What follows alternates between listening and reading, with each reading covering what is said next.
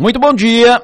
Para começo de conversa, na Assembleia Legislativa, deputados estaduais estão montando uma frente parlamentar pela BR 282.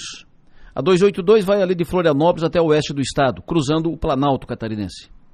Como se trata de uma rodovia federal, terá que ter investimentos do governo federal.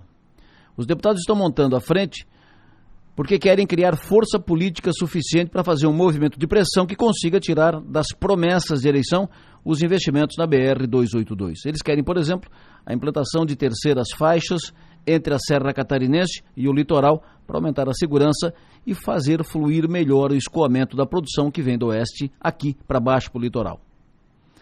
Isto é não ficar sentado na praça esperando e dando milho aos pombos.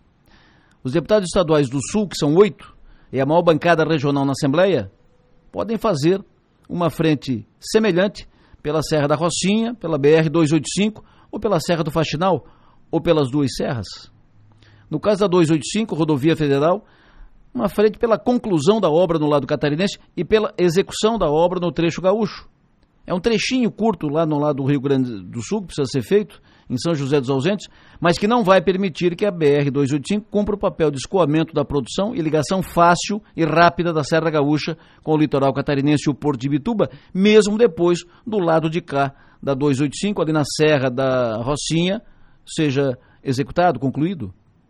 No caso da Serra do Faxinal, uma frente assim terá força suficiente para destravar a tal ASV, que é autorização para supressão de vegetação, autorização para supressão de vegetação, que é simplesmente autorização para cortar o mato, que o IBAMA não, libera faz anos. E sem isso, a obra na Serra do Faxinal não anda. Serra do Faxinal é ali que liga Praia Grande a, aos cânions, a borda dos cânions. A obra na Serra do Faxinal é do governo do estado. O recurso para a obra está reservado. A licitação foi feita, definida a empresa que vai fazer a obra, ordem de serviço entregue. Mas a empresa está lá, com seu canteiro montado, esperando a tal autorização do IBAMA para cortar o mato para fazer a obra. E não sai a autorização. A empresa não vai esperar indefinidamente. Se até o final desse mês não sair a autorização do IBAMA, a empresa vai embora. E a obra na Serra do Faxinal voltará a estaca zero. Vou dizer de novo: se essa tal autorização do IBAMA não sair até o final do mês, a empresa vai embora. Larga a obra.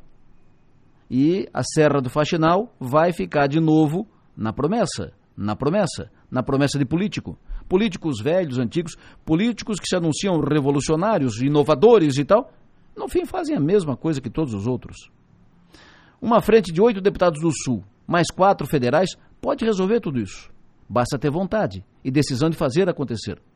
Se os deputados do Planalto e do Oeste estão fazendo uma frente pela 282, por que os deputados do Sul, todos, não podem fazer uma frente pela Serra do Faxinal e pela 285? Pensem nisso e vamos em frente.